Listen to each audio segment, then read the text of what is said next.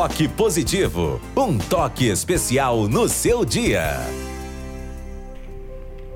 E olha só, gente, num trabalho de campo, um pesquisador e seu secretário perderam-se em meio à floresta.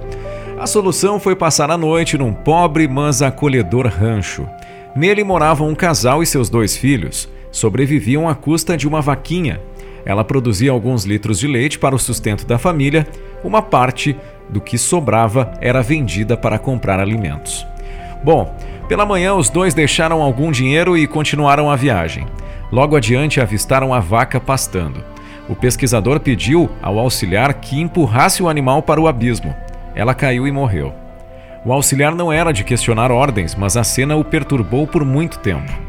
Então passaram-se alguns anos e os dois refizeram o mesmo caminho e não viram a choupana.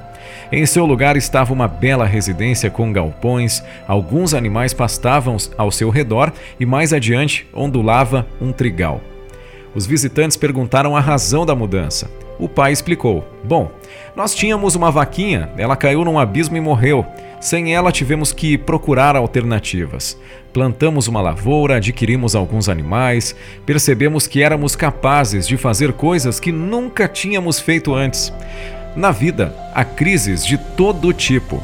Depende de como reagimos. As dificuldades são oportunidades. Há pessoas que não têm a coragem de empurrar a vaquinha para o abismo e procurar novas alternativas. Agarram-se a falsas seguranças e morrem a elas abraçadas.